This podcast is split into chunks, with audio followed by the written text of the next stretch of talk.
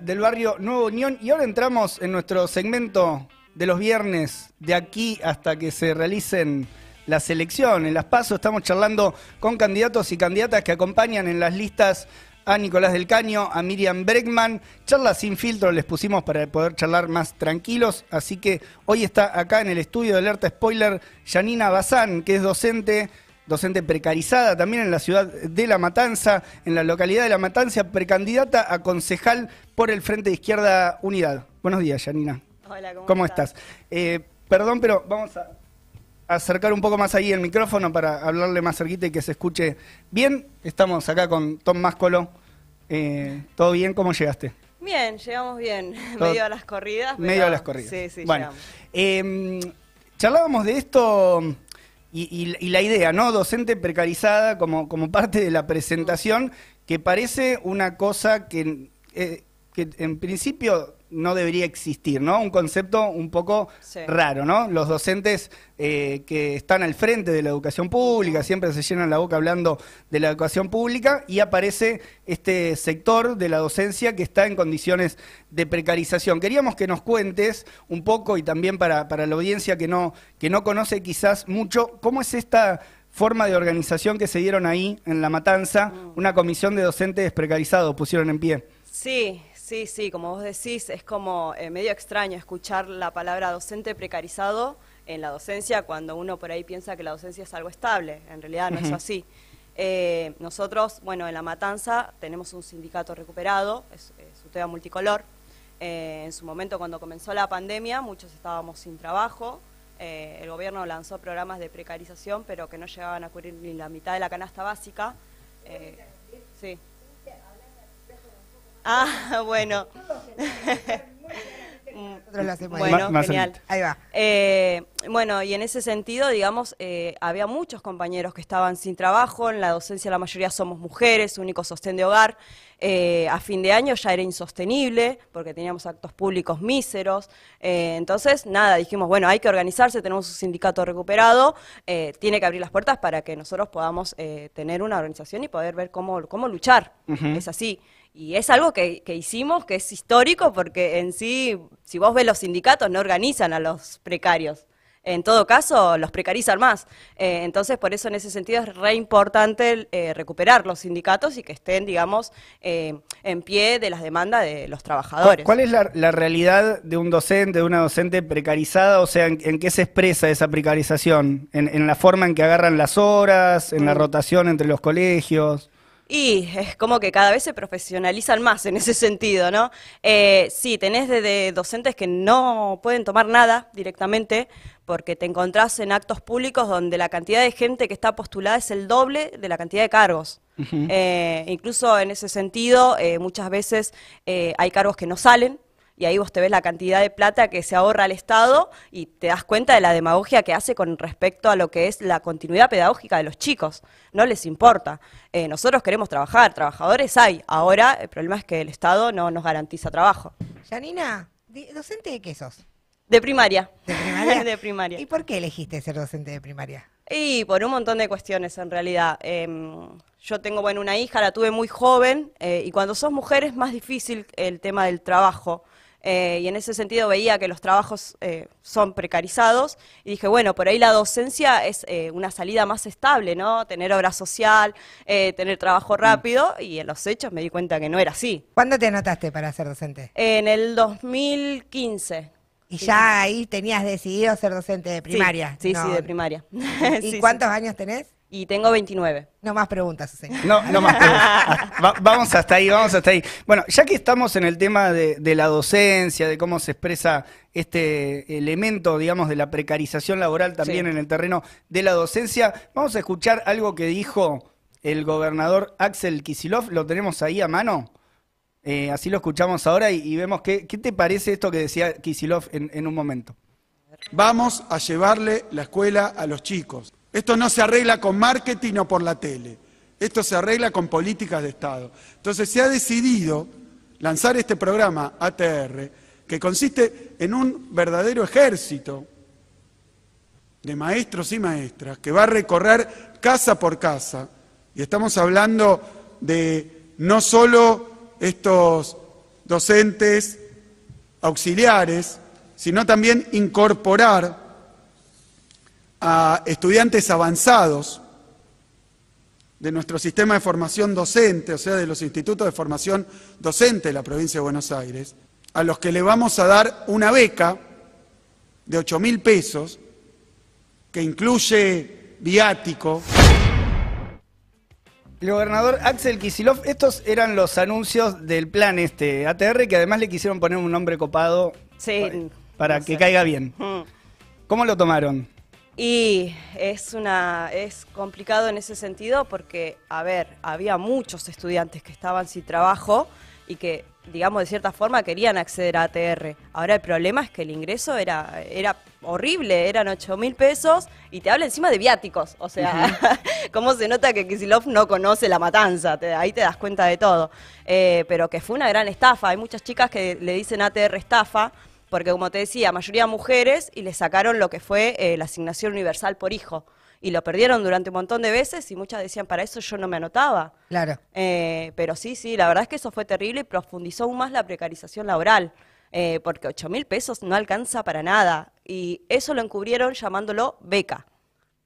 Claro, como e-, era una beca para que los estudiantes avanzados de terciario puedan realizar estas tareas. Además, en un momento difícil, ¿no? De la pandemia, nadie quería salir, y, en el argumento propio de Kisilov también, eh, de decir, si no pueden venir, una, una, idea de si no pueden venir acá, le vamos a llevar la educación a sus colegios, eh, a sus casas, digo, en un, momento, en un momento muy difícil. Janina, antes de seguir charlando más de, política directamente, queríamos también, y es parte de la, de la intención de este, de este segmento en el programa, conocerte un poco más. Eh, antes de arrancar con la docencia, incluso en tu militancia y todo, Contanos un poco de, tu vida. ¿Siempre viviste en, La Matanza, en esa zona, o, viviste en otros lados? No, es, la mayoría de mi vida la viví en La Matanza. Eh, muy chica sí viví en Salta, que fue donde yo nací. Estuve allá hasta los cuatro años. Eh, bueno, mis viejos se vinieron antes a Buenos Aires, eh, pero no tenían un lugar donde vivir. entonces esperaron hasta tener, digamos, una casilla, un lugar como para recién traerme. Y después viví el resto de mi vida en lo que es eh, González Catán, eh, barrio Santa Rita, allá en el fondo, el lugar muy olvidado totalmente, eh, y toda mi vida allá, todo, sí, sí, González Catán. ¿Qué hacían tus viejos acá en Buenos Aires? ¿Vinieron a probar suerte? Y sí, era muy difícil en la provincia, en Salta, pueblo pueblo, o sea, te hablo, es el noroeste creo que es, eh, y era muy difícil, sí. Entonces vinieron a Buenos Aires porque el sueño de ir a Buenos Aires a conseguir un trabajo es como si fuese el sueño americano, ¿viste? De Argentina. Eh, mi viejo, bueno, laburaba de mozo en negro, en Metrópolis, Metrópolis me acuerdo, eh, y mi vieja era ama de casa. Así Que, ¿Me contó un pajarito? Que tu vieja era peronista y tu viejo era radical. ¿Cómo saliste trotskista vos? Y las vueltas de la vida. sí, siempre me río de eso. Sí, sí, mi vieja peronista. ¿Pero tipo militante o al menos defensores de las ideas del peronismo y del eh, radicalismo? Eh, mi viejo era un radical más de derecha, más conservador, digamos, no se habla de política. Claro. Eh, mi vieja era más de ir a las unidades básicas, me ha llevado y de grande le dije, ¿cómo me llevaste ahí cuando cantaba la marcha peronista? Le decía. pero a chiste, ¿viste? Eh, pero después, bueno, ella ya, nada, fue como encontrando contradicciones y hoy dice, no, yo vota del caño, o sea. Claro, bien. Sí, sí, bien. ¿Cómo fue pasar el 2001 para vos? Eh, nosotros, o sea, sí, como el común de la gente, que había mucho miedo, porque nada, te decían que estaban saqueando casas y toda esa paranoia y todo, pero digamos que económicamente no la vivimos tan de cerca, eh, pero sí vivimos eh, una crisis cuando fue lo de Cromañón. Cuando fue lo de Cromañón, como mi viejo era mozo, cerraron los boliches, inclusive Metrópolis, claro. y se quedó sin laburo con cuarenta y pico de años. ¿Y tu edad? Eh, y yo no me acuerdo cuántos años tenía. claro, era jovencita. Era chica, era, chica. Igual eh, mencionás Metrópolis, tipo un lugar reconocido, así. Un... Palermo. Ah, en Palermo. No, yo ahora no, lo tengo, no lo recuerdo. Me hacen señas como decir. ¿Cómo no conoces? ¿Cómo no conoces Metrópolis, querido? Por favor. Sí, totalmente. Bueno, ahí, lo, claro, el impacto del post-cromañón que implicó también el cierre de varios lugares. bueno, se cambiaron eh, los horarios también de los boliches, ¿no? En un momento. Eh, bueno, Janina, te vamos a mostrar también para seguir conociendo a quienes acompañan en las listas del Frente de Izquierda en distintos lugares del país. Te vamos a mostrar algunas imágenes para que nos digas qué, eh, qué te viene a la cabeza, qué pensás rápidamente. Dale. Y también capaz que te hacemos algún, algún ping-pong. Eh, va a salir allá en la pantalla. Ok. Ah, está un poco lejos, así que te las muestro acá también porque... ¿Quiénes son esos? Eh, ahí va, ahí vamos con la primera. Mira, acá la tenemos. Escape. Primera. Primera imagen estamos viendo las pastillas del abuelo. Ah, las pastillas del abuelo. o no bancás? Sí, me encantan las pastillas. Ah. es, es una de, no contárselo a nadie, pero me encanta. Tres temas, tres temas. Eh, a ver, eh, eh, Permiso y Prometo. Bien. Una canción que me encanta. Eh, después, eh, ay, no sé. Tres. Bueno, tres son muchas. ah, tanto no le gusta, entonces Bueno, pero viste cómo es, vos podés decir yo. Porque además vos tenés la, vos tenés la playlist. Tenés la playlist y ves los, los, nombres. la, mató Tom. Bueno, vamos, eh, este ah, señor. Vamos a la segunda. Este señor que es Roberto Baradel. Sí, sí, sí, sí, Baradel. Bueno. Opiniones. Baradel en, su, en lo que fue la pandemia y todo esto, eh, dentro de los docentes precarizados, eh, decíamos, brilla por su ausencia. Se borró. Se borró, porque no existía el tipo. no, no, Él estaba en cuarentena. Nosotros estábamos yendo a las casas, armando bolsones en las escuelas, siendo precarizado, pero el tipo no aparecía. Eh, borrado Baradel. sí, totalmente. tercero, tercera imagen, estamos viendo Friends, una imagen de Friends, de la serie. ¿Bancás? Sí, me encanta. ¿Personaje favorito? Em, ay, ¿cómo se llama? Vaya, me hiciste olvidar. Eh, Joy. Joey. Vamos con Joey Triviani. Em, cuarto, esto es un congreso, básicamente, mm. aunque no es el congreso nuestro, pero es un congreso. O una iglesia. ¿Qué, ¿Qué sí, Rari, la foto de Es el Vaticano, gente. es el Vaticano, no es ningún congreso. Mm. Y bueno, el Vaticano, nosotros estuvimos en las calles peleando eh, por el aborto y ahí, bueno, vimos como lo reaccionario, ¿no? Como la iglesia está metida dentro del Estado, inclusive decide si sale una ley o no. O sea, eso no tiene que suceder. Claro, ahí tenés tu pañuelo verde, aparte. Claro, acá. Vamos con la quinta, y esto tiene que ver con un ping-pong. Oh. Eh, y es una elección difícil. ¿Birra o un vinito? Hay que elegir. En la vida hay que elegir. birra. Bien. Vamos con esa.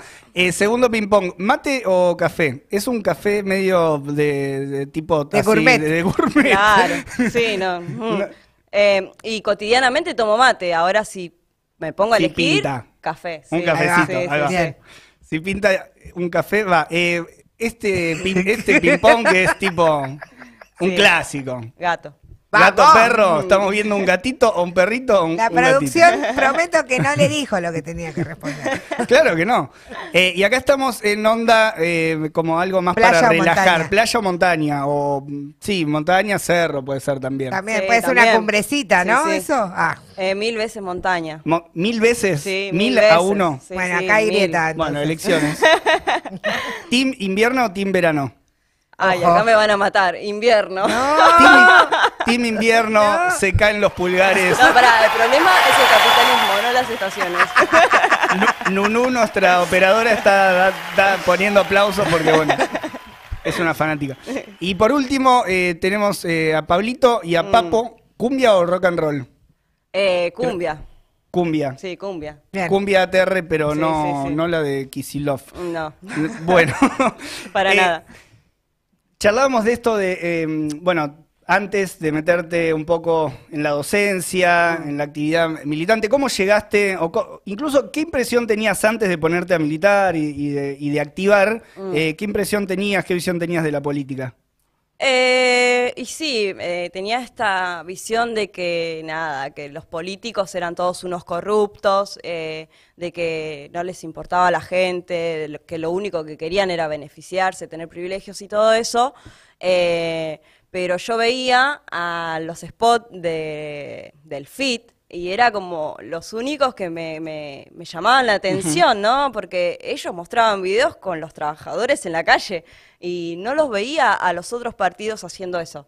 Entonces yo decía, bueno, no, yo voto al FIT, o sea, y todavía no conocía a, ningún Sin conocer a nadie, eh, a ningún militante, ni nada, solo en el a través terciario donde estudiabas, nada? Eh, no, después conocí, sí, en el terciario, pero eh, cuando yo empecé a votar al FIT, no, no, no conocía. Era por lo que veía, ¿viste?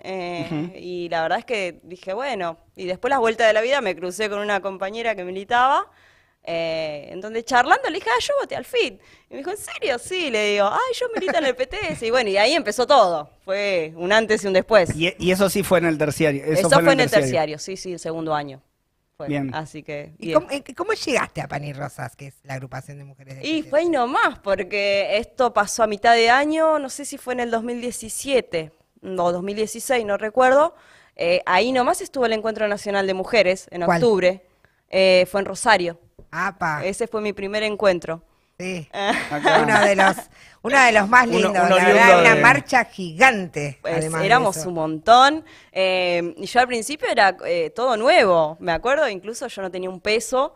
Eh, la abuela de mi hija, que para mí es lo más, me dijo, Yani, anda, anda, yo me quedo con la yo nena. Me, me, bancó un montón, me insistió.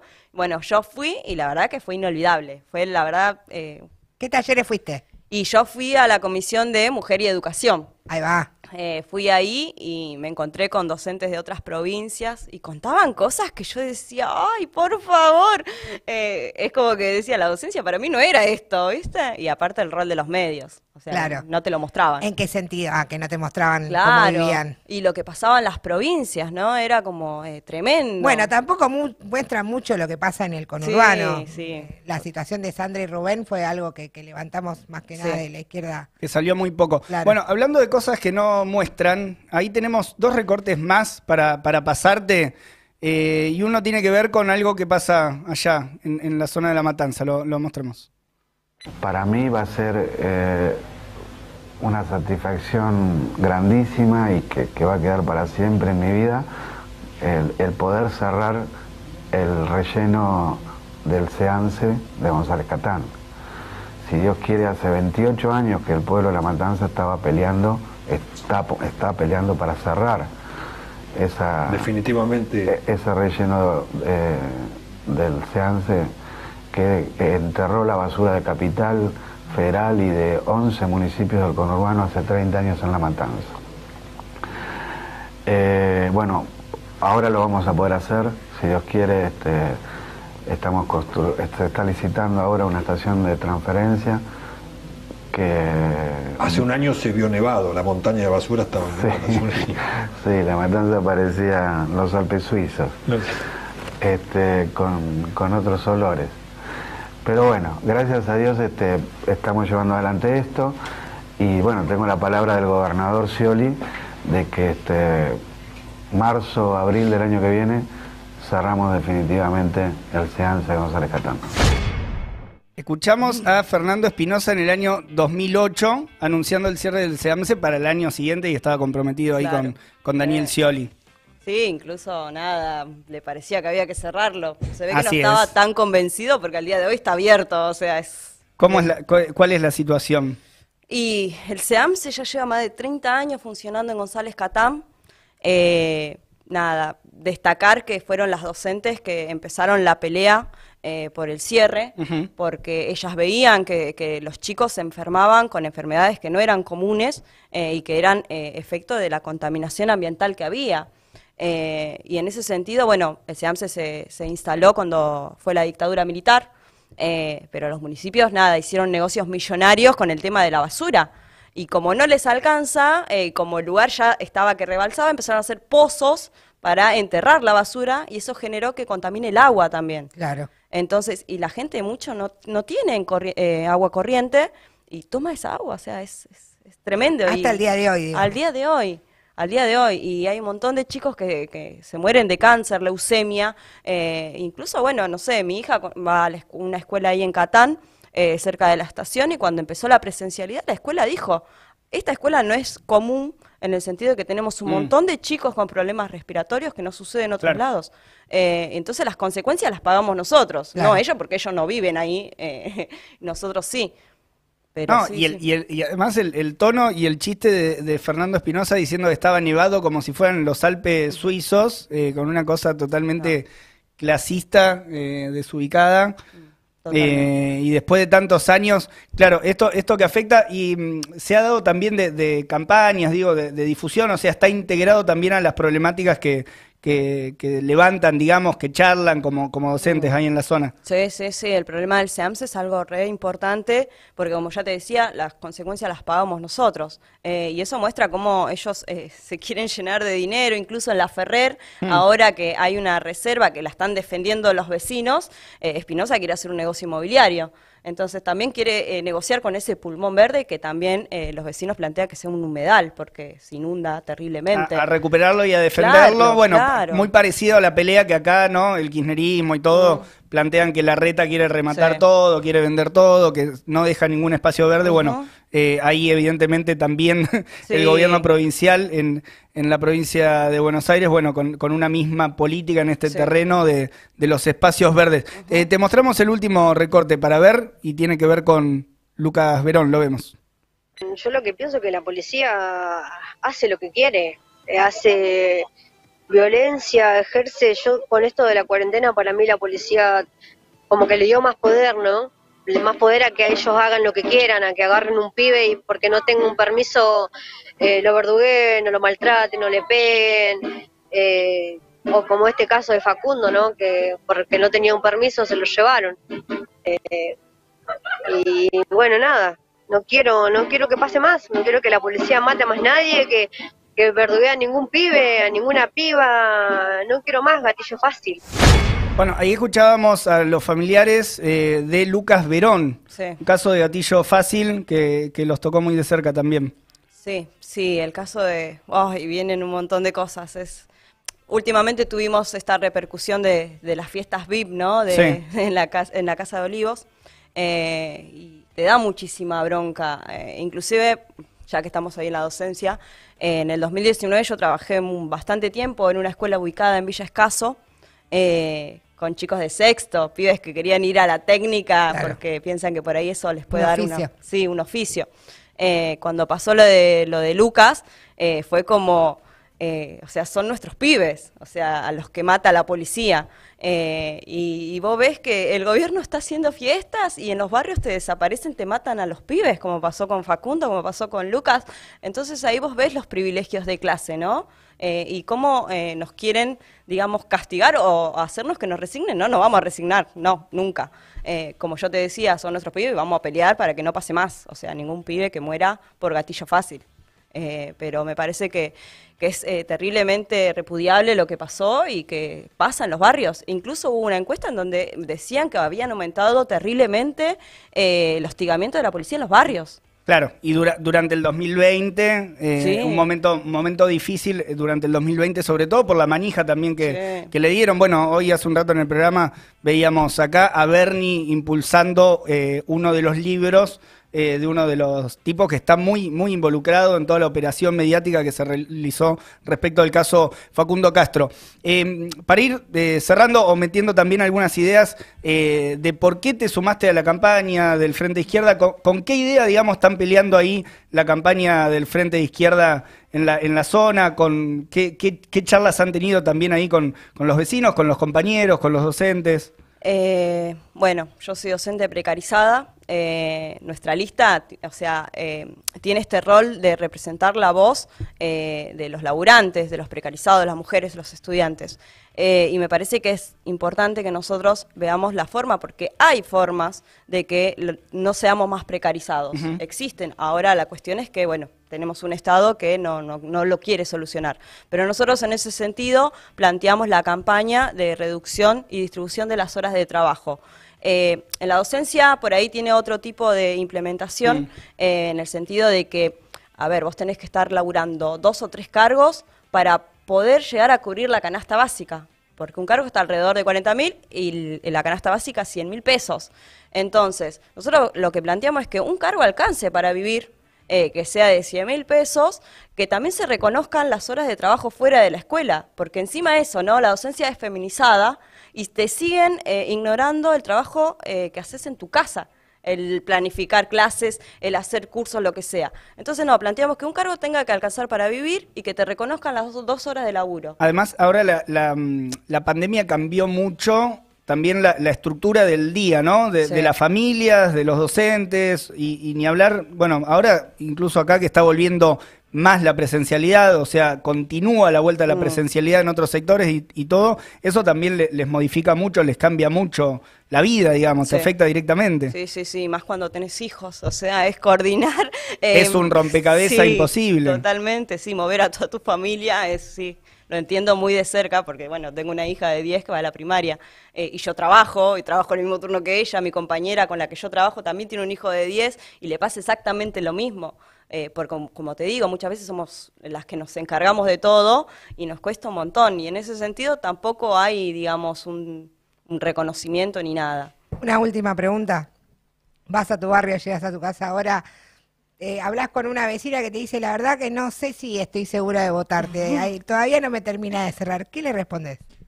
Y no sé, fíjate, mirá, yo soy parte de la lista, vos me conocés de toda la vida, qué sé yo, no soy parte de esa casta política que está llena de dinero, o sea, mi vieja también, o sea, toda la vida fue ama de casa, mi viejo laburaba eh, todos los días, inclusive durante la semana no dormía, eh, entonces somos parte de, de, una misma clase, somos todos laburantes y peleamos en contra de que nos sigan precarizando la vida, en contra de eso. Bien. Ahí va. El mensaje de Yanis eh, Bazán para quienes tienen la posibilidad de votarla eh, como concejal, ¿no? Está yendo como, como concejal en las listas del Frente de Izquierda Unidad. Bueno, y esta charla sin filtro con esa intención, ¿no? De conocer un poco, un poco más a quienes forman parte de las listas del Frente de Izquierda eh, y que estamos empujando esta campaña Pulmón también para ser tercera fuerza eh, y todo lo que vimos esta semana también, ¿no? El ataque de la, de la derecha para que no sea ese sector el que queda como tercera fuerza.